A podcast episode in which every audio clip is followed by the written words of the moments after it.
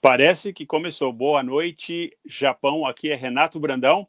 É mais uma live e, como eles dizem aí no Brasil, né? Boa noite, Brasil. É, bom dia, Brasil. Boa noite, Japão. E vou colocar aqui também boa tarde, Europa. Quem sabe né, tem alguém lá em Londres, alguém lá em Portugal assistindo a gente.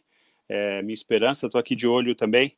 É, já sei que a, a Érica já está assistindo a gente. José Akira Shida, boa noite.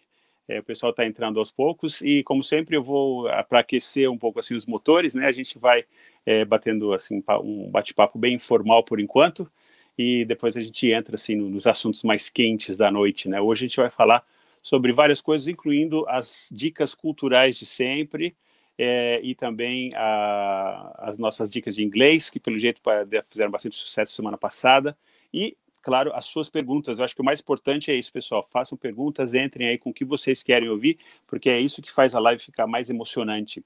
A gente está aqui, como vocês sabem, meu nome é Renato Brandão, a gente está aqui para distribuir é, sorrisos, distribuir alegria e é, arrecadar muitos sorrisos. Acho que é esse que é o slogan, né? arrecadar sorrisos e distribuir muita alegria nesse momento difícil de Covid-19. É, a gente sabe que tem muita gente aí é, que não está muito bem, né? É, tem uma amiga bem querida lá no Brasil que está com problemas financeiros agora. Está é, difícil, né? A gente sabe que está é, difícil para todo mundo, mas esse momento também, como vocês sabem, a gente tem que ver como uma oportunidade. São mudanças muito profundas que estão acontecendo na vida da gente. Vamos pensar com isso, sobre isso com bastante seriedade, porque eu acho que pode também ser visto de uma forma bem positiva. Estou é, vendo aqui o pessoal entrando, Deusarina, Adilson Geraldo, Silva, Henrique Manuel, lá de, ah, Henrique Manuel de Portugal, então vou poder falar de boca cheia agora. Boa tarde, Portugal. Bom dia, Brasil. Boa noite, Tóquio. Bem-vindo, Henrique, obrigado por entrar. É, Luciano Faria, de Cuiabá, no Mato Grosso. Bom, vou dando uma olhadinha aqui nos nomes, mas vou me concentrar também. A grande atração de hoje, como vocês sabem, é um violonista japonês que fala português e o nome dele é Naotaka Ota. Ele é um entrevistado especial que vai entrar ao vivo daqui a pouquinho, ainda não, é, mas a gente vai ter esse prazer aqui de ter um, um japonês, que apaixona, mais um japonês apaixonado pela música brasileira também, como não se apaixonar, né? Ou música maravilhosa que a gente tem e que variedade de gêneros, variedade de tudo, incluindo a música clássica. Hoje a orquestra que a gente vai falar é uma orquestra do Brasil também, qual será, né? Vamos ficar de olho aqui porque orquestra do Brasil quando eu era jovem no Brasil, as orquestras não eram boas, viu, gente? A gente tem que ser bem sincero aqui. Eu lembro que a primeira vez que eu vi uma orquestra estrangeira no Brasil, eu fiquei chocado porque eu achava que aquele som perfeito de orquestra a gente só conseguia obter no estúdio em gravação, porque eu tinha discos, né? Tinha discos de orquestra e tal. Mas a gente ia ver as orquestras brasileiras, né? Tinha a Orquestra Sinfônica da USP, a Orquestra Estadual de São Paulo, que, que hoje é muito boa. Na época não eram boas, né? Os violinos meio desafinados e tal. E hoje a gente tem né, orquestras de primeiro calibre lá no Brasil, principalmente essa sobre a qual eu vou falar daqui a pouquinho. Mas eu gostaria de começar hoje a live falando sobre as mulheres, né? Parabéns, mulheres, porque vocês são umas, umas vencedoras, né? A gente vê que o machismo está de volta, infeliz, quer dizer, na verdade nunca foi embora, né? Mas o machismo está tá sempre aí presente. E essa semana eu vi a história de uma tal de Edna O'Brien, uma irlandesa escritora. Fiquei impressionado com a história dela, porque ela, olha só, gente, ela escreveu o primeiro livro dela na Irlanda, um país que, vocês sabem, é um país católico. Hoje, é, a Igreja Católica está bem mais liberal lá, inclusive foi um dos poucos países que é, é, legalizaram a igualdade de casamento, né, ou seja, casamento LGBT. Mas naquela época, né, nos anos 50, por aí, a, a Igreja Católica era, era bem repressiva lá na Irlanda. Então tinha essa coisa, por exemplo, as, as irlandesas que queriam, por exemplo, fazer um aborto, elas ficavam grávidas, não podiam ter um filho, elas iam para a Inglaterra. Então tinha essa coisa das irlandesas na Inglaterra para fazer aborto. Acontecia muito até pouco tempo, até quando eu estava lá nos anos 80, você via francesas fazendo a mesma coisa. Né? Os países católicos sempre foram mais é, mais controlados né, na questão do aborto, mas a Inglaterra já tinha essa questão social de se você não pode ter um filho, se você precisar fazer um aborto legalmente, é possível, né? E, e essa Edna, ela, o primeiro livro dela era sobre justamente a liberdade sexual das mulheres. Os, os livros dela foram queimados em praça pública. A gente parece coisa, a gente parece estar falando da, das bruxas, né, do século é, 17, sei lá, na, na Europa. Não, está falando do século 20, né, nos anos é, 50, 60, e aí ela mudou-se para a Inglaterra, é, divorciou-se, que também na época era um grande tabu, né, do marido, aí ficou com os dois filhos para criar, e aí ela começou a fazer muito sucesso como escritora. E os livros dela falam justamente sobre isso, né? São livros que até hoje é, são muito é, conhecidos e um pouco controversos por essa questão da mulher, que até hoje gera controvérsia, infelizmente. Mas a gente tem uma brasileira também, que eu fiquei sabendo essa semana, que faria, no dia 16 de julho, teria feito 100 anos, que é a querida Elisete Cardoso. Né? Os mais jovens não sei se lembram dela, eu adorava ela. Meu pai adorava essa cantora, ela tem uma música muito famosa que, que é Naquela Mesa, né? Naquela mesa está faltando ele, e a saudade dele está doendo em mim. Vocês se lembram? Bom, a Elisete Cardoso, gente, a história dela me surpreendeu também. Saiu essa semana no Facebook, né? Uma, um post ali, o pessoal colocou, que é bem interessante, que ela falava o seguinte, é, quando ela era bem jovem, ela se apaixonou por um jogador de futebol, e o marido era, o pai era contra, né? Olha só. Aí ela, ela, a gente acho que vai ter um áudio aqui dela cantando. Ela, o pai forçou, olha só, o pai forçou ela a fazer um telefonema na frente dele e rompeu o namoro com o cara de quem ela gostava, né? Mas aí, como ela era uma mulher é, corajosa, né, para aquela época, ela foi lá na, entrou na, na no campo de futebol, parece, e desobedeceu o pai e ficou com esse jogador de futebol. Tiveram lá o seu romance. Só que eles estavam vivendo juntos, e olha a história, né, o destino da Elisete Cardoso. Ela achou uma criança abandonada, uma menina abandonada. Né? É, Júnior Gisele acabou de entrar também. E, e, essa menina, ela ficou com pena né, do bebezinho ali, levou para casa. Olha só, né? Aí esse cara com quem ela estava, esse jogador de futebol, não gostou nada da história, né? E ele saiu, foi embora. Aí ela ficou, naquela época, a gente está falando dos anos 40, né? Ficou sozinha em casa com uma criança. Olha a voz dela, linda. Para quem não conhece, Elisete Cardoso. Maravilha, né? Vocês conhecem essa música, né?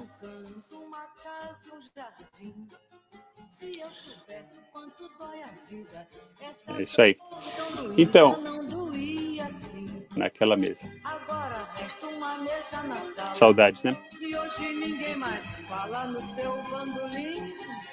Naquela mesa tá faltando ele e a saudade dele Obrigado, Milton. Linda a música, tô, fico emocionado. Eu lembro muito do meu pai quando eu ouço essa música, porque ele adorava essa música. E meu pai pensava no pai dele, que já tinha morrido, né? A gente sempre pensa no pai, que essa música aí, a gente está ouvindo a, a, voz agora do cantor, que foi composta para o pai desse cantor. Né? Bom, a Elisete Cardoso é, venceu todos os obstáculos e fica aqui a nossa homenagem para ela, porque ela teria feito no dia 16 de julho 100 anos. Né? Infelizmente, claro, não está mais conosco há muitos anos. É, na verdade, ela é, veio para o Japão, né, isso nos anos 80, foi diagnosticada com câncer de estômago, sofreu muito com isso por mais cinco anos, depois faleceu muito jovem. Então, essa é a história da Elisete Cardoso. Né? E isso faz a gente pensar, claro, em bandolim e em violão. Né? Grande artista, que tem gente que gosta dela, José Akira. Também acho José Akira concordo plenamente, uma grande artista inesquecível. Bom, o grande artista que está aqui com a gente hoje é o violonista Naotaka Ota. Uh, o Ota-san, ele é japonês, mas ele toca muito bem, já escutei, o, eu espero que ele toque um pouquinho para a gente aqui hoje, mas ele toca é, violão muito bem, e ele, é, além disso, ele canta em português, gente. E se vocês escutarem ele cantando em português, vocês vão ficar muito surpresos porque ele canta quase sem sotaque, é como se fosse um brasileiro cantando, e espero que ele cante um pouquinho para a gente aqui hoje também, para a gente ouvir. E além disso, é um violonista exímio, né? Ele é um mestre do violão. É, vou perguntar bastante coisa para ele, porque eu não conheço muito ele da vida pessoal, só conheço a música dele, né? E não sei se vocês sabem, mas aqui no Japão é, ele não é o único, né? Tem vários artistas é, japoneses que se sobressaem né, na música é, no, no, cenário musical japonês tocando música brasileira. Parece que a conexão dele está um pouco ruim, o pessoal está tentando colocar ele aqui. É, mas essa tendência de, né, da música brasileira, quer dizer, é uma coisa mundial, a gente sabe, né, na, na, Europa, nos Estados Unidos, a música brasileira sempre é muito valorizada, muito ouvida, às vezes até mais do que no Brasil, né? Principalmente em alguns gêneros, por exemplo, o gênero de bossa nova, né? É difícil a gente ouvir isso no Brasil hoje, né? A Bossa Nova ficou, oba, Edson, bom dia, entrando lá de São Paulo, advogado, querido. É, nós estamos, já falamos da Lisete Cardoso, já falamos, a Roberto José da Silva entrou também falando de músicos brasileiros, né, o grande Roberto Casanova, que tem a live dele com a mulher, acho que é nas, nas terças-feiras. Para quem ainda não viu, não percam, porque é um espetáculo, eles fazem um show toda semana. E é, o Roberto Casanova é, é outro músico brasileiro é, que se dá bem aqui no, no, Japão por causa desse amor que os japoneses têm pela música é, brasileira. Mas voltando para para a bossa nova, né, que eu estava falando, a bossa nova é, no Brasil ficou meio fora de moda, infelizmente, né, porque eu gosto muito tal. Mas eu acho que talvez porque é uma coisa que foi tocada demais, né, uma coisa para nós muito antiga, né. A bossa nova começou no final dos anos 50 com o João Gilberto, né, com o famoso disco Chega de Saudade. É, João Gilberto também que nos deixou há pouco tempo. E ah, o, o outro vai entrar agora, vamos ver se ele consegue.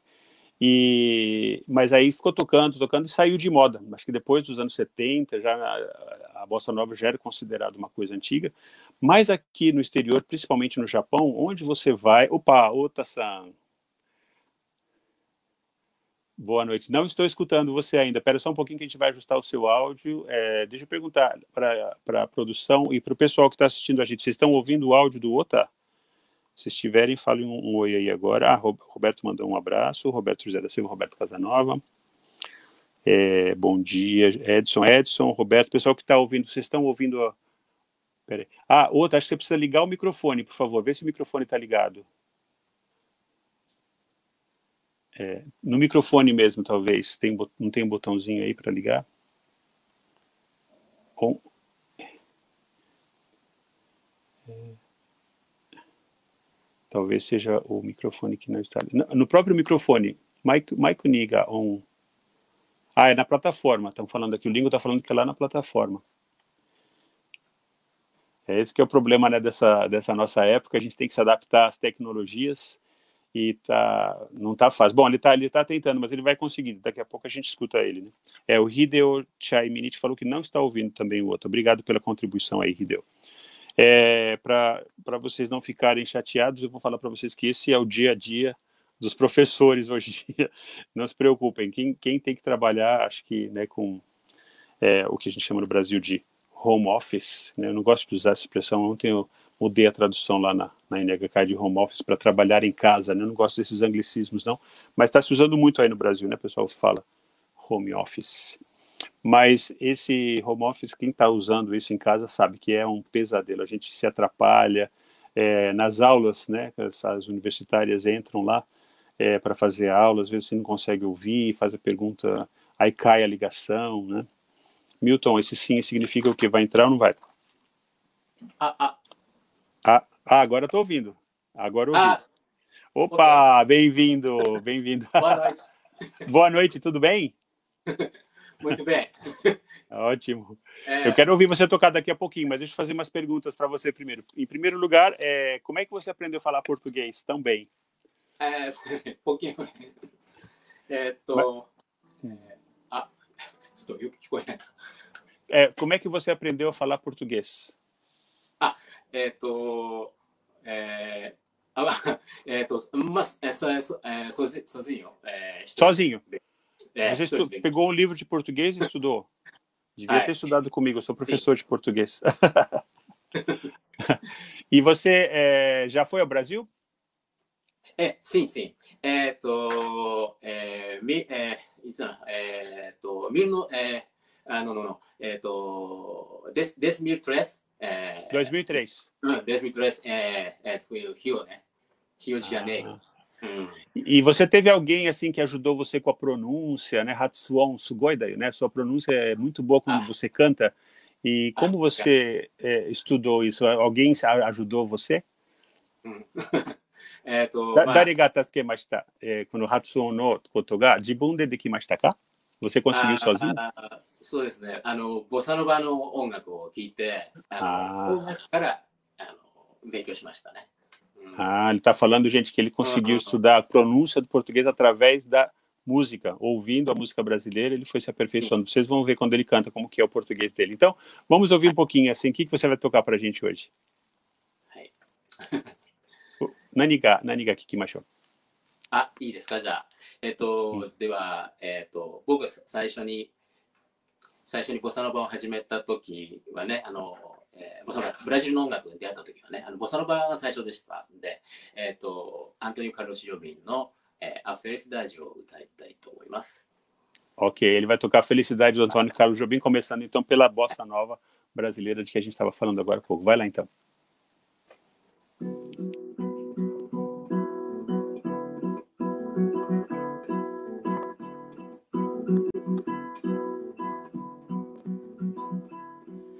Tristeza não tem fim, felicidade, sim.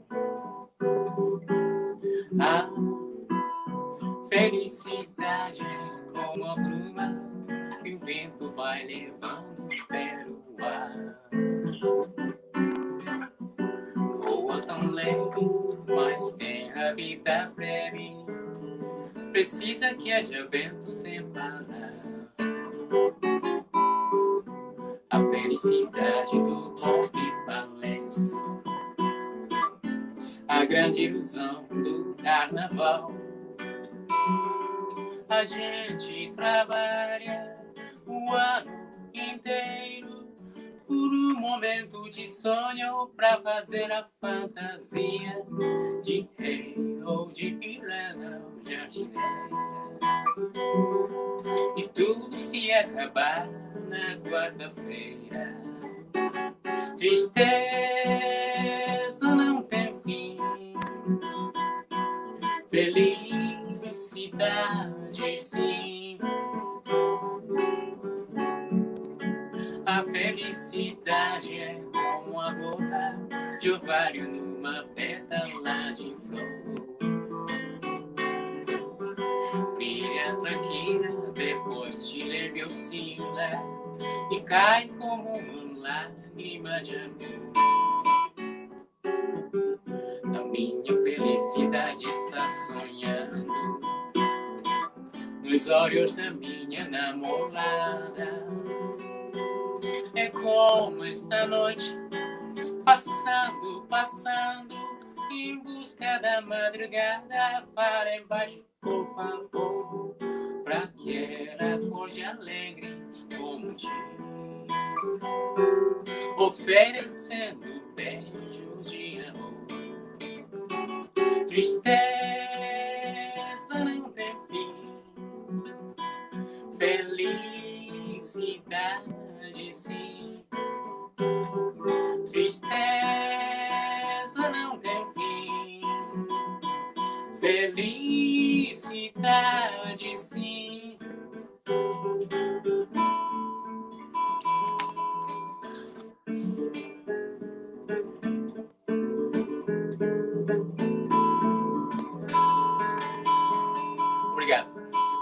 Muito bom, parabéns. Nossa, que talento e que, como eu disse antes, né, a gente escuta ele cantando, parece um brasileiro cantando, né? Realmente a pronúncia é muito boa.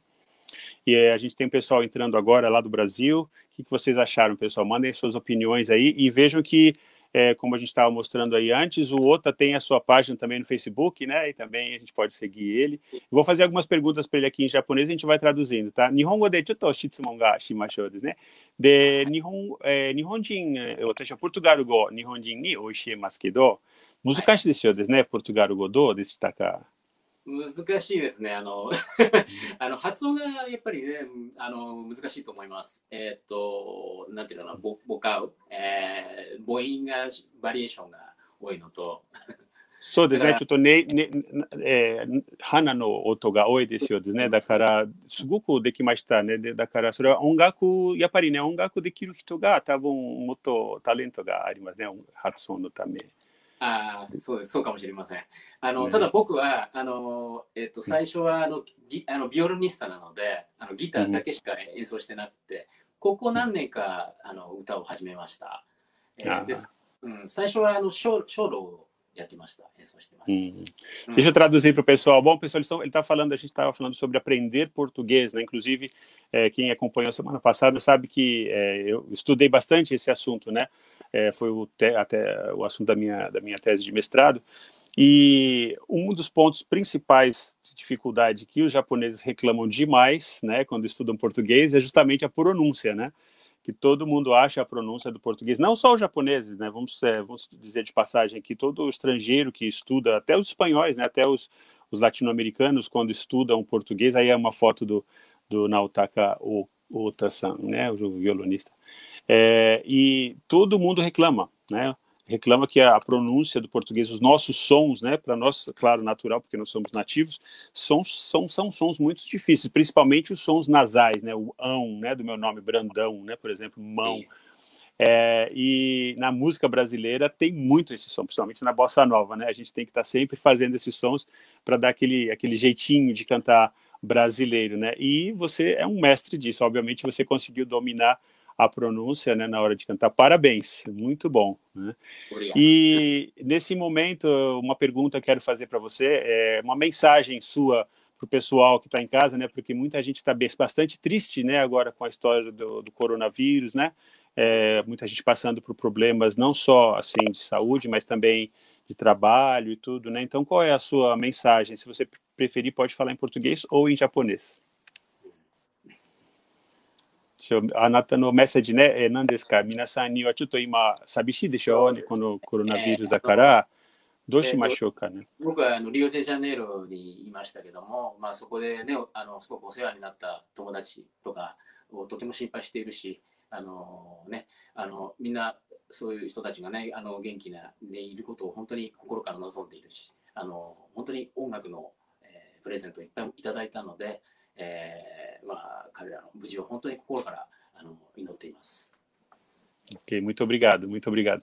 Bom, gente, a mensagem dele é assim que ele já esteve no Rio de Janeiro e que ele manda de coração uma mensagem de muita esperança para todos os brasileiros nessa, nessa hora tão difícil. E eu falei bastante da pronúncia né, do, do, do mas deixa eu falar também que o violão dele é muito bom, parabéns, né? Você toca muito bem, você pegou realmente essa, essa gingada brasileira. É, deixa eu só falar para você, pessoal aqui, as mensagens estão chegando, né? Flori, Flori da Silva, lá de São Paulo, falou que a felicidade, sim, felicidade é a nossa busca e que nada como acordar com essa música tão linda. Concorda? Você sabe lá no Brasil é de manhã, o pessoal está acordando, então ela gostou, né? Ela, a mensagem dela que como é bom acordar com essa música tão linda. Concordo. Para mim é, é, noite aqui no Japão, mas é sempre uma hora boa para escutar a bossa nova, né? E a gente vai ter algum show, alguma live sua, é, Ota-san, né? これからライブとかね、どどうやってあなたの音楽を聴くことはできますか？えっ、と、このコロナのためにとてもね、あのライブをとてもやりにくい状況ではあるんですけど、あの久久しぶりにえー、今度、えーと、 ー、7月の31日かな、えーと、ライブ、えー、やります。えーと、市川の、えー、と千葉県の、えー、市川市の、えー、ジャズクラブクールジョジョというところで、えー、一人でソロのライブをやります。えー、と多分あの、えー、なんていうか YouTube で、えー、ストリーミングもできると思いますので、えー、まああの僕のホームページとかでねちょっと紹介しますので。31日でしたね。何時ですか？えっ、と、7時ですね。えちょっと翻訳しますね、これから。ちょっと待ってください。すみません。大丈夫です。Então, vou traduzir, pessoal. Ele está avisando que no dia 31, anotem aí, 31 de julho, é, a partir das 7 da noite, 19 horas no horário do Japão. Parece que vai ser possível acompanhar pelo YouTube e também pelo site dele, que está aparecendo aqui de novo o nome dele. É, vai ter uma live e ele vai tocar música brasileira diretamente de um clube lá na província de Chiba, que é aqui perto de Tóquio. É, a cidade é Chiba no Donashi desu ka? Ichikawa. Ichikawa. Ichikawa-shi. Ok. Jazz Club é, Cool Jojo. É o Jazz Club Cool Jojo. Jojo. tá bom. Depois vocês entram lá na página dele para pegar os detalhes, mas eu com certeza vou querer ver também. E outra perguntinha é para você, é essa o pessoal está perguntando aqui, entrou uma pergunta, acho que do Adilson Geraldo, acho que foi, é, perguntando de onde você é no Japão. Né? Nihon de doko ni sundemasu ka? Ota-sama. Ah, você mora em Edogawa. Ah, então você é aqui em Tóquio, meu vizinho. É. Hum. Tá bom. E você vai, pode tocar mais um pouquinho para a gente antes da gente encerrar a entrevista? O Arima deu a música, que é um gaku de kimasu ka? あ、はい、喜んであの演奏したいと思います。Ah, todo um detalhe aqui importante antes de você começar, que esse violão que ele está tocando não é um violão qualquer, é um violão de sete cordas, né? um violão bem difícil de tocar, né? はい。えっと、多分えっと、僕の作ったあの小路処理尿なんですけども、あのリオデジャネイロに住んでいた時に、えー作りましたあのイレーニーという音楽で曲です、えー 演奏しますので聴いてください。 Ok, vamos ouvir então mais uma música com o talentoso Naotaka Ota-san. Dozo. いいですか Ok.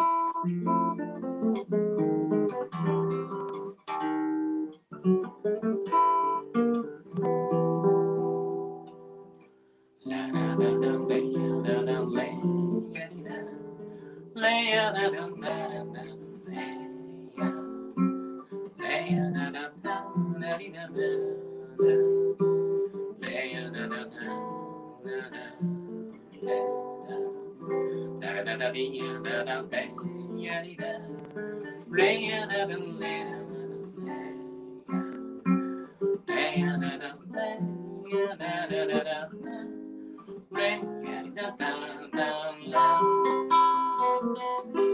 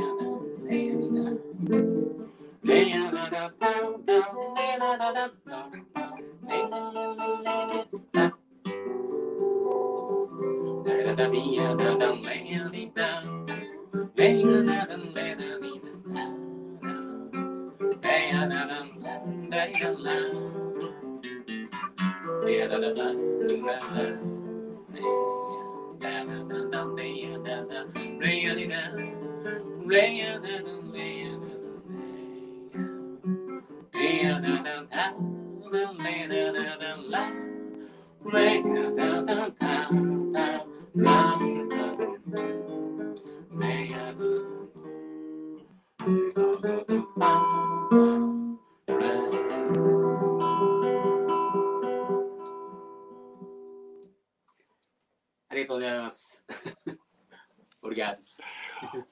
Parabéns, muito bom mesmo. Nossa, que como tá, o pessoal está te elogiando aqui na, nos comentários. Eu estava escutando a sua música e lendo os comentários. O pessoal falou que você tem.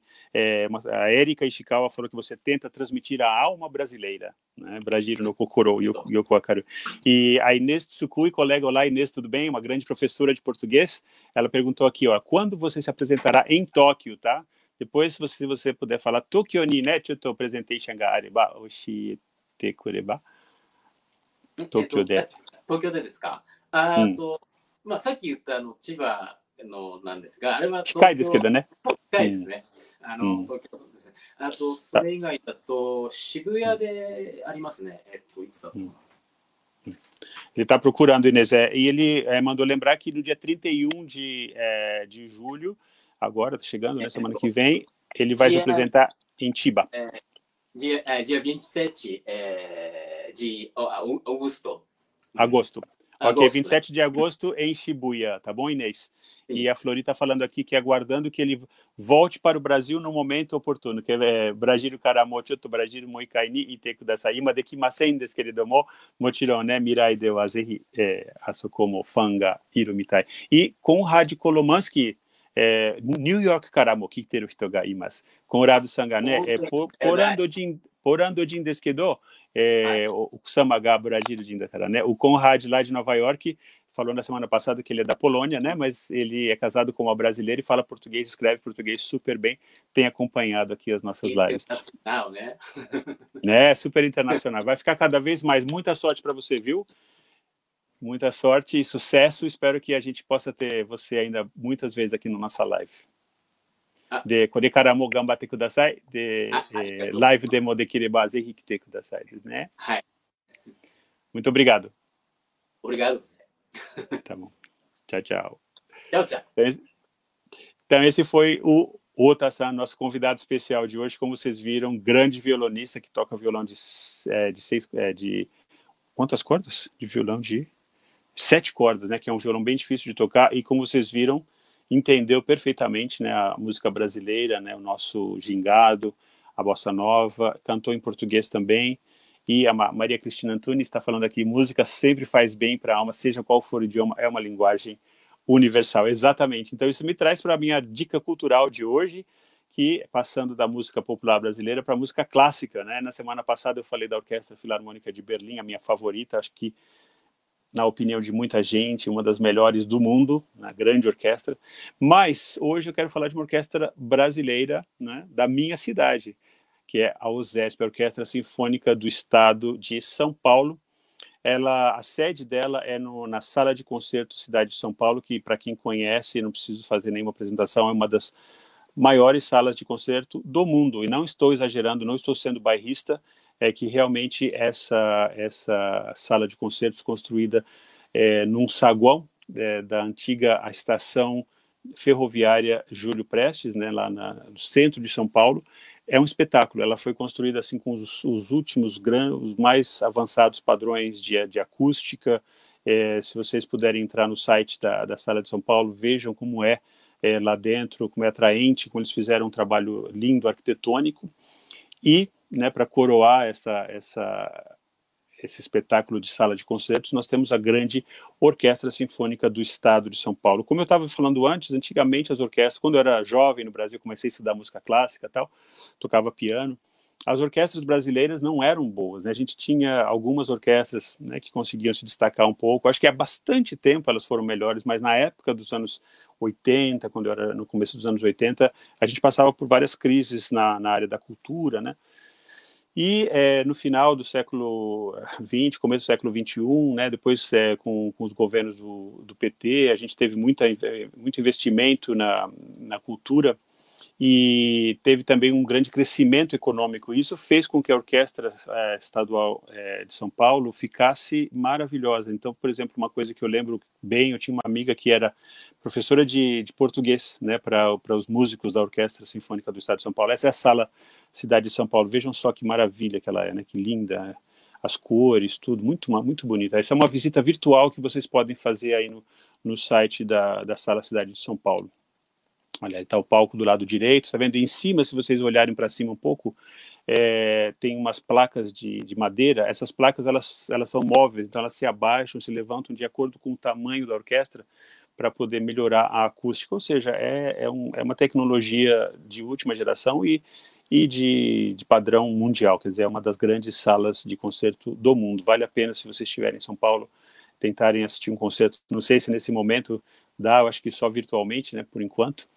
Mas como eu estava falando, a minha amiga é, Thaís Silva Silva, grande querida amiga, era professora de português é, na, na, Orquestra Sinfônica do Estado de São Paulo, e ela disse que ali no começo dos anos 2000, entre 2000 e 2010, é, realmente a economia do Brasil estava muito forte, estava atraindo gente até da Europa do Leste. Então, se você olhasse assim, o nome dos, dos músicos, não sei se ainda está assim a situação, mas tinha muitos músicos da Polônia, da, Tchecoslo da República Tcheca, é, da Eslováquia, é, da, da, dos antigos países da União Soviética que estavam, naquele momento, numa situação mais difícil, mais precária do que o Brasil. Então, o salário que eles ganhavam, olha só, gente, que orgulho, né? O salário que o Brasil pagava para um músico, né, nessa época, era compensava é, um imigrante vir desses países, né? E não faz tanto tempo. Acho que no momento eles devem estar voltando rapidamente, mas é, foi uma, um momento de glória para a música clássica é, brasileira é, e a orquestra continua lá. Vale a pena entrar no site deles e escutar a música da Orquestra Sinfônica do Estado de São Paulo nos arquivos que eles têm ali e vocês vão concordar comigo que é uma das grandes orquestras é, do mundo né, nesse momento. A Orquestra Sinfônica do Estado de São Paulo, mais conhecida entre nós como OSESP. Né? É, por favor, é, escutam e conheçam e espero que vocês gostem também. É, bom, passando para outro assunto aqui importante, né, a gente falando, não sei se vocês viram, está escrito um bate-papo sobre os acontecimentos e as tendências contraditórias do mundo atual. Né? A gente decidiu definir um pouco assim a minha live por enquanto. Está sempre mudando, né, de acordo também com a sua participação. Por favor, mandem perguntas, estamos sempre esperando aqui. A Laine Araújo, deixa eu falar um pouquinho da Laine Araújo, essa brasileira que entrou aqui agora, ela mora aqui no Japão, ela adora o teatro e parece que ela está escrevendo uma peça em português, é isso, Laine? Ela me mandou uma mensagem muito simpática essa semana e ela disse que ela está procurando assim outros brasileiros interessados em teatro para talvez fazer uma montagem. Fiquei super contente que é o que a gente precisa, né, Laine? É, ter um, um, teatro, já pensou em português aqui para a gente seria muito legal, né? O problema é a gente achar um lugar legal assim onde tinha, onde os brasileiros possam ir se juntar para ver uma peça. Mas como eu falei, eu acho que você devia tentar fazer um. Ela é atriz também, ela estudou teatro, né? Ela é formada e, e ela, ela falou que eu acho, né, que ela deveria fazer uma espécie de vídeo, porque eu, a peça que ela está escrevendo é um monólogo, e eu dirigi um monólogo uma vez, viu, Lani? Não te contei isso na mensagem, mas eu, quando eu morava na Austrália, eu dirigi a minha querida amiga Wanda Hamilton, que era uma australiana, umas traduções da, da, de uma peça do Dario Fo, que, era, que chama-se Monólogos para uma Mulher. Se você não conhece, recomendo muito que você leia.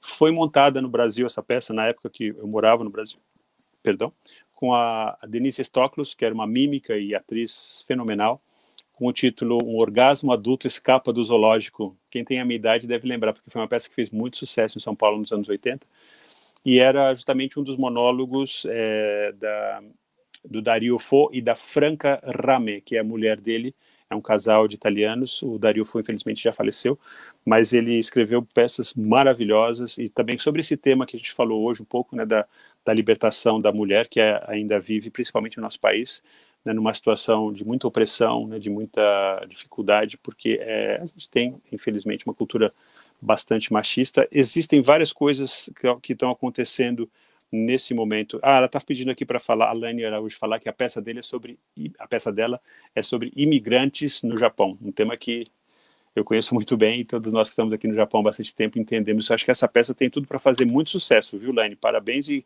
boa sorte aí para você. Então, uma, a gente teve várias né, iniciativas assim para lidar né, com machismo, com racismo. Inclusive, essa semana foram completados 10 anos do Estatuto de Igualdade Racial, acredite ou não, né, foi só há 10 anos que foi criado esse estatuto, mas importantíssimo porque foi a partir dele que a gente pôde, pela primeira vez, por exemplo, é, tornar o racismo crime no Brasil, né? E hoje, como vocês sabem, é, esse, essa lei está sendo usada, quer dizer, as pessoas estão tomando mais cuidado com a linguagem, principalmente, quer dizer, uma coisa que já acontece no mundo inteiro, uma vergonha que a gente ainda não tinha isso no Brasil até 10 anos atrás, mas que é, é importantíssima essa situação da mulher, a situação das minorias raciais e das minorias LGBT também. Dizer, qualquer minoria no Brasil nesse momento está sofrendo bastante, né?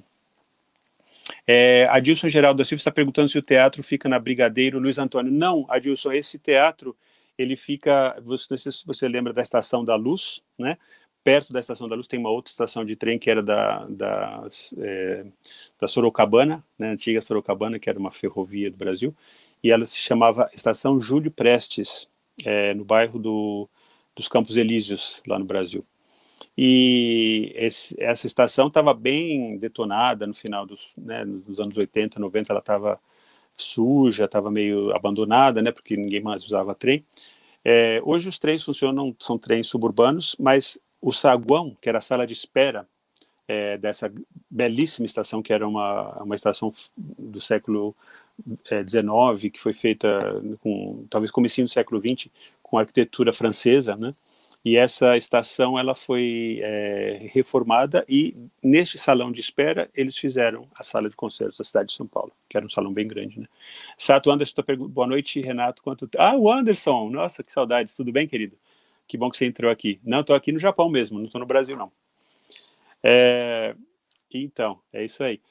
E, pois é, foi uma cidade, uma, uma semana que, que teve vários acontecimentos, né? A gente voltando, né? Estamos aqui para arrecadar sorrisos e distribuir alegria, porque a situação está difícil. É, eu anotei logo no começo da semana, eu vou anotando né, as coisas que eu quero conversar com vocês e tal.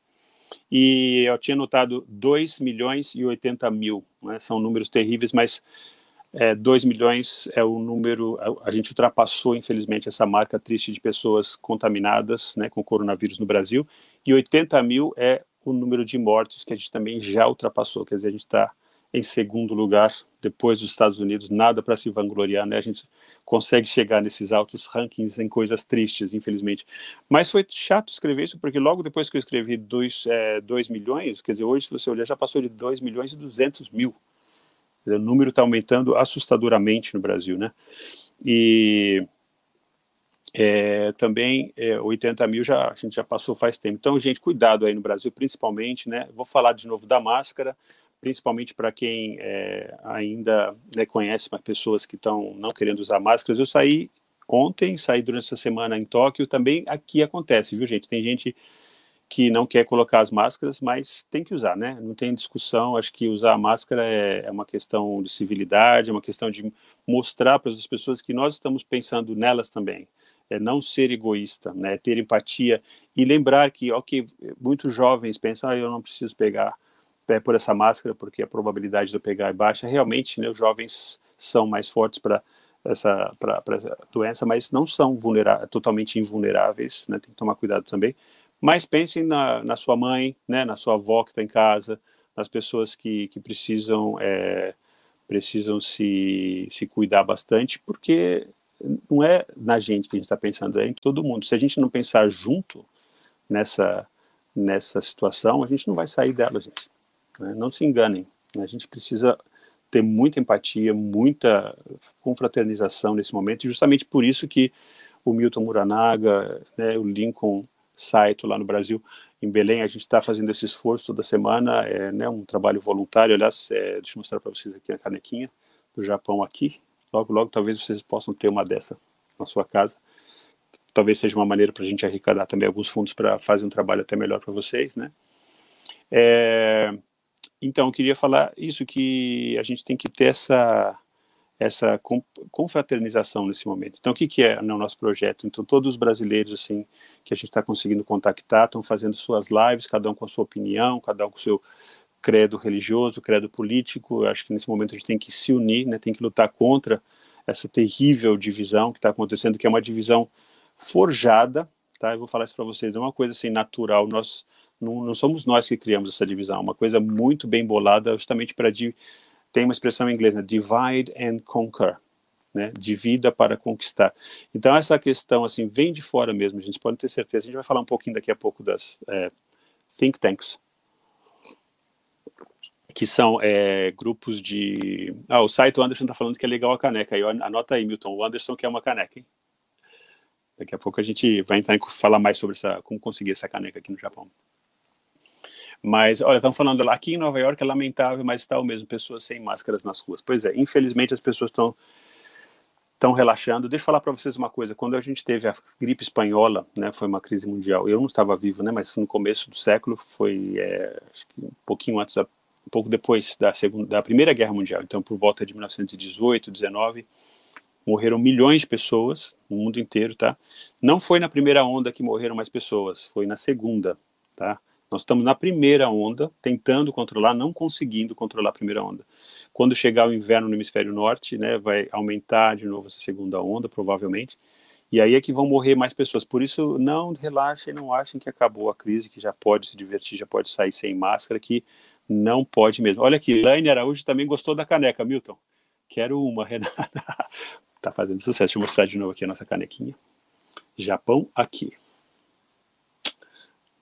Beber minha aguinha. Água ou vodka? O que será que tem aqui na minha caneca, né? Vocês podem tentar imaginar aí. Bom, é, bom, voltando aos assuntos da semana, né? Por exemplo, outra coisa que me que me ofendeu, me entristeceu demais, né? Foi a história do desembargador Eduardo Siqueira lá em Santos, né? Que recebeu uma multa por não estar usando a máscara. O que, que ele fez? Ele usou o famoso "o senhor sabe com quem você está falando", que é uma coisa tristíssima do Brasil. A gente ainda tem essa gente metida besta, né? Que abusa da, da da autoridade para humilhar pessoas que eles consideram inferiores né, a eles. É ridículo, né? O desembargador rasgou a multa. É muito ridículo esse tipo de atitude. Por favor, gente, se afaste dessa gente, corrija essa gente, não deixe, não, não deixe passar, porque tem uma coisa muito importante. Eu sempre falava isso na época da IPC, eu falo isso de novo para vocês. Por mais que a gente seja trabalhador, que a gente não tenha poder, que a gente não tenha, que a gente seja é, é, nessa escala, né, nessa coisa da elite né, do Brasil tal, que a gente não tenha poder, a gente tem que se dar ao respeito, sabe? Eu acho que nós temos é, que dar o respeito, principalmente nós que vim, como eu, que venho da classe trabalhadora, não, não venho de classe rica. A gente tem que aprender que a cultura é sim o nosso direito e a gente tem a obrigação de adquirir a cultura. A gente tem a, a obrigação de ter a autoestima, tá? E sejamos brancos, negros, homens ou mulheres. É, homossexuais ou straight, quer dizer, todas as pessoas são seres humanos e tem que se dar esse direito. Né?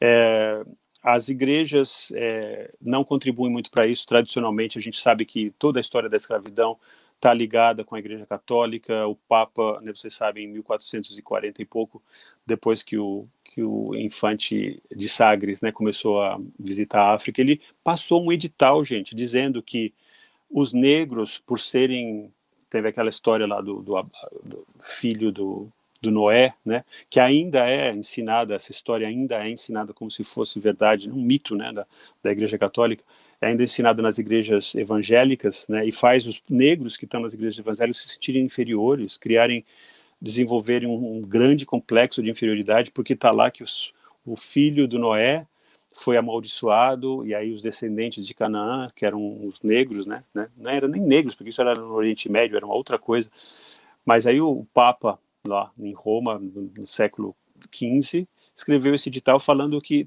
todas as pessoas que não eram cristãs e não eram brancas podiam, pela lei católica, serem escravizadas. Começa aí, gente.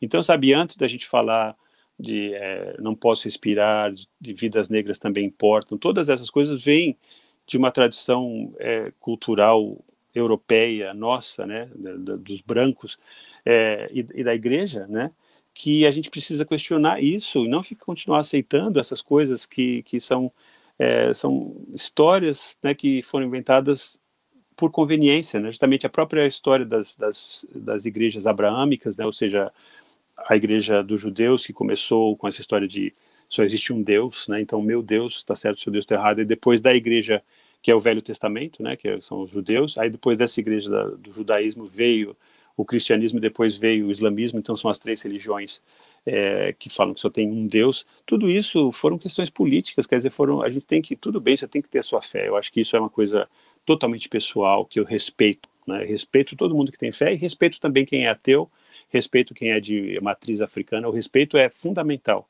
Agora, questione, questione a sua fé e veja se essa fé não está sendo usada né, para essa coisa de superioridade, essa coisa do você sabe com quem está falando, do desembargador, tudo isso está ligado. Né? A gente tem esses problemas muito enraizados no Brasil e que são muito antigos. Né? O Sato está falando que é muito complicado essa tradição, até o dia de hoje ah, é complicado, Anderson, mas essa complicação não é uma desculpa para a gente não pensar nisso. Né? Eu sempre tenho essa discussão com os professores japoneses que eles falam, ah, isso aí é, é muito complicado para as crianças entenderem. É só explicar que entende, viu? Não precisa ficar com medo da complicação, não, que a gente consegue, a gente tem cérebro aqui, que é justamente para isso, né? Então, é, é isso, né? A gente tem que ter essa, essa, a questão do bullying também, né? O que, que é o bullying aqui no Japão? é, é, justamente essa a gente perde né, essa noção de, de respeito né, pelos, pelos outros. Bom, a gente está com 10 minutos só, tem várias coisas que eu continuo, gostaria de continuar nesse assunto. Se vocês tiverem perguntas, podem mandar. Eu adoro falar sobre esses assuntos controversos, contraditórios e fazer as pessoas pensarem. Eu acho que se a gente não pensar, a gente nunca vai acabar com essa divisão do Brasil nesse momento. Né? Vamos pensar, é, vamos tomar cuidado, sabe, com quem a gente é, apoia, sabe, com quem a gente acredita, em quem a gente acredita. Vocês viram que até a história, né, do, do famoso japonês da Federal, né, todo mundo botando a maior fé nele, achando que era um cara super honesto, foi condenado essa semana por contrabando, gente. Quer dizer, o cara, não adianta o cara é uma pena isso, né? Porque eu sei que muitos descendentes de japoneses aqui no Japão, principalmente brasileiros, tinham esse orgulho, né? O cara é japonês, então agora ele vai, ele vai moralizar o Brasil, né? Vai ter essa... não, não, adianta, gente. Você está lá naquela situação do Brasil, o, o, ambiente faz o indivíduo, né? Então ele é tão tão desonesto, tão capenga como qualquer outro. Né? Ele foi, foi, foi condenado, é, é, foi, vai ter que pagar uma multa enorme, ou então vai ter que sair né, da, da Polícia Federal. Que vergonha, né? Que, que vergonha para os descendentes de japoneses que, que acreditaram nele, que ficaram com essa fé, com essa esperança nele. Então, não é, sabe, vamos pensar sempre e questionar sempre, não vamos acreditar em qualquer mídia, cuidado com as notícias falsas que vêm aí, né, pelo, pelo zap. É, qual é a sua fonte, né? Pensem sempre nisso. Da onde, quando a pessoa te falar uma coisa, você pergunta, ok, da onde que você tirou essa história? É verdade? Vamos, vamos conferir em outras, outras fontes da mídia, né?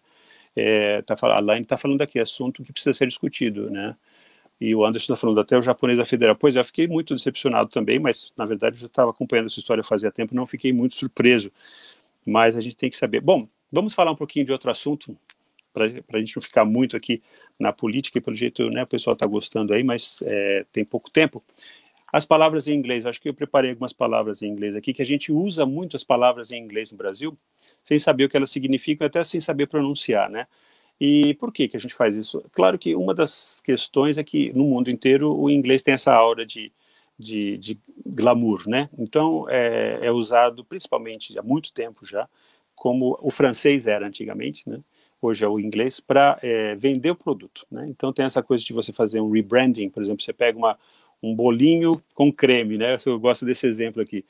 Aí se você falasse lá no shopping center, né, do São Paulo, tem aquela coisa toda da gente gostar, né, do, das coisas importadas e tal, isso é outro assunto, tá. Mas se você falasse, eu tenho um bolinho com creme aqui que a gente está vendendo, um produto novo, não ia fazer muito sucesso. Aí o que, que eles fazem? Eles falam, ah, isso aí é cupcake, né? Usa a palavra em inglês. E aí pronuncia errado, né? Cupcake, né? Porque em inglês seria cupcake. Aí você pode colocar cor azul, pode colocar um monte de produto artificial, pode fazer um produto bem horrível, mas você vai vender, infelizmente. Então, o que, que é isso? É o rebranding do marketing, né? outra palavra inglesa que a gente usa em português também. Então, o marketing é, é, o principal responsável por isso, né? Mas tem outras palavras, por exemplo, se vocês pensarem na palavra é, think tank, né? A gente sempre aparece essa palavra lá na, aí está na tela para vocês, né? Think tank, think pensar, né? Tank uma piscina, um, um, tanque, um reservatório, um reservatório de pensamento. Então, o que, que é o think tank? É um instituto de pesquisas, é assim que a gente geralmente traduz, né, um instituto de pesquisa. Mas o think tank, na verdade, ele tem uma conotação um pouco mais é, é, negativa, digamos assim, porque geralmente esses institutos de pesquisa que são chamados think tanks são é, institutos de pesquisa que estão ligados à política. Então tem assim boas intenções por trás. Então, por exemplo, nós vamos acabar com a pobreza, ou nós vamos é, lidar com este ou aquele problema social, mas qual é o problema? Que os think tanks, né, essas, esses grupos de pesquisa, eles têm, para funcionar como tudo no mundo, né, a gente precisa de é, patrocínio. E muitas companhias que patrocinam esses think tanks têm seus, seus interesses por trás. Né? Então, se você vê na história da América Latina, nós temos think tanks que estão aí interferindo na política do Brasil, na política de todos os países da América Latina. Agora estão tentando interferir bastante né, na política da, da Venezuela, de Cuba. É, por que, que esses think tanks estão fazendo esse trabalho? Aí o que, que fa eles fazem? Eles pesquisam, ah, como é que a gente faz para derrubar um presidente? Né? Ah, a gente faz, o... primeiro a gente suja a imagem, a gente usa a mídia para fazer uma para criar histórias, né, para ou te pegar as histórias que podem ser verdadeiras, mas repetir elas várias vezes por dia para ficar uma história, para tirar ela do, da sua proporção devida. E aí depois a gente vai e ataca com outra palavra que a gente usa no Brasil que as pessoas não sabem, que é lawfare, né? O lawfare, o é, que que é? Na verdade, é uma brincadeira com a palavra warfare, né? War de guerra. Warfare são simplesmente as técnicas de guerra né, as é, estratégias militares para você vencer uma batalha. Então você troca a palavra war pela palavra law, que significa lei, né? E aí você tem esse processo é, legal, ou seja, você usa a legalidade de um país, né, as leis, a legislação, vai até o limite dela, né? Você quase, você não faz nada que seria, digamos assim, ilegal, mas você força a barra para justamente derrubar alguém. Né? Então, lawfare é você usar a lei de uma forma distorcida para derrubar alguém. Então, o exemplo mais claro, na verdade, é o Sérgio Moro, né, que ficou famoso lá como grande justiceiro do Brasil, mas que hoje ficou né, mais do que claro que ele ia para os Estados Unidos estudar lawfare, ele recebia é, é, instruções claras né, de como chegar no Brasil e é, criar um ambiente é, para destruir os oponentes políticos dos grupos de interesse que estavam por trás dele, que eram seus patrocinadores. Isso é lawfare. Né? Outra palavra que a gente é, usa, self-hatred, não sei se, tá, se é essa que está. Qual que é a palavra que você tem aí, Lincoln? Pode colocar outra. Tinha três, né? Lawfare. Ah, bullying. Bullying é outra palavra também interessante que a gente falou na semana passada, né? Que tem a ver com é, os maus tratos em português, que essa é a palavra que a gente usava, né, maus tratos. Por que que virou bullying? Eu lembro bem dessa história, acho que o Lincoln também lembra, né, tinha um, um apresentador famoso da Globo, que eu não vou falar o nome, a mulher dele é, é psiquiatra, psicanalista, né, ela é uma pessoa famosa né, no ramo dela tal. E aí ela fez esse rebranding, né, da própria, dos maus tratos e lançou isso no Brasil, quer dizer, até uma doença pode ser é, marketizada, né? E a palavra bullying, então, foi passou a ser usada no Brasil para a gente falar é, para falar desse problema que existe em todas as escolas, entre as crianças e também entre adultos, né? Que é, é maus tratos de uma pessoa para outra, ou então um grupo fazendo maus tratos a uma pessoa. Por que que foi feito esse rebranding? Porque aí ela chegou também com uma terapia é, que era uma invenção dela, quer dizer, ela criou uma maneira de é, criar um produto, né, que é justamente como cuidar do bullying, mas para fazer isso ela é, lançou né, na televisão, com a ajuda do marido dela tal, essa palavra bullying, que aí pegou, né, então aí todo mundo escreve errado, por isso que eu pedi para o Lincoln colocar, porque olha como é que é em inglês, né, B-U-L-L-Y-N, de bully, bullying. Bully é, é, o, é o fortão da escola, né? O cara que bate nos mais fracos e tal. E de bully vem bullying. Então, aí, mais um exemplo né, de como as palavras inglesas ficam com uma aura diferente, aí com uma, uma, uma espécie de, é, des, desculpa para a palavra ficar um pouco mais tragável, às vezes, né, para ela ficar mais bonita, mas no final das contas a gente tem o nosso português com as palavras nossas, que eu sempre dou valor. Nessa semana briguei para não usar home office, porque em inglês, home office, na verdade, é um departamento lá britânico que, que é o Ministério do Interior, né? Então causa muito confusão. Por que usar home office? A gente pode falar trabalhar em casa, né? E vários outros exemplos, por exemplo, é Champs-Élysées, né? Eles adoram. Outro dia, né, uma colega minha queria colocar lá a Avenida Champs-Élysées em Paris. Eu falei, por que você não fala Avenida Campos Elíseos, né? Avenida dos Campos Elíseos. Ah, mas acho feio. Acho feio. É Campos Elíseos, né? Campos Elíseos que vem lá da mitologia grega, que é onde moravam os, os deuses lá, e a Xavier quer falar Champs-Élysées. A gente fala Campo de Marte, a gente fala Bastilha, Torre Eiffel, todos os lugares de Paris são traduzidos para o português, aí chega no Campos Elíseos, que a gente tem até um bairro em São Paulo, em homenagem né, aos Campos Elíseos de Paris, aí quer falar Champs-Élysées, porque é mais bonito, né? Praça da... Para mim é, é Campos Elíseos, é Campo de Marte, é Versalhes, né? É Bastilha, quer dizer, quando é difícil, aí eles usam português, né? Ninguém fala, por exemplo, München, a gente fala Munique, né? Que é o português. Mas aí, quando, quando dá para falar, então vou falar em francês, que é mais chique. Vamos parar com isso, né, gente? Chique é o português, chique é ser brasileiro e ter orgulho disso e não ter complexo de vira-lata. Eu acho que isso é uma, um bom lugar para a gente terminar a nossa live de hoje, agradecendo a todos pela participação. Queria mais perguntas, viu? A gente pode mandar as perguntas aí depois também, que aí eu vou anotar tudo e responder para a gente ter mais participação de vocês, não ficar só eu ficando dando aqui minha, minhas aulas. E, e Voltem na semana que vem, sábado, às 19 horas, 7 horas da manhã no Brasil e na tarde de Portugal. Obrigado por entrar, meu amigo de Portugal também. E a gente vai continuar aqui discutindo esses assuntos e, é, acima de tudo, vamos é, trazer muita alegria nesse momento, arrecadar sorrisos e distribuir essa alegria porque estamos precisando. Um grande abraço a todos. Obrigado, gente.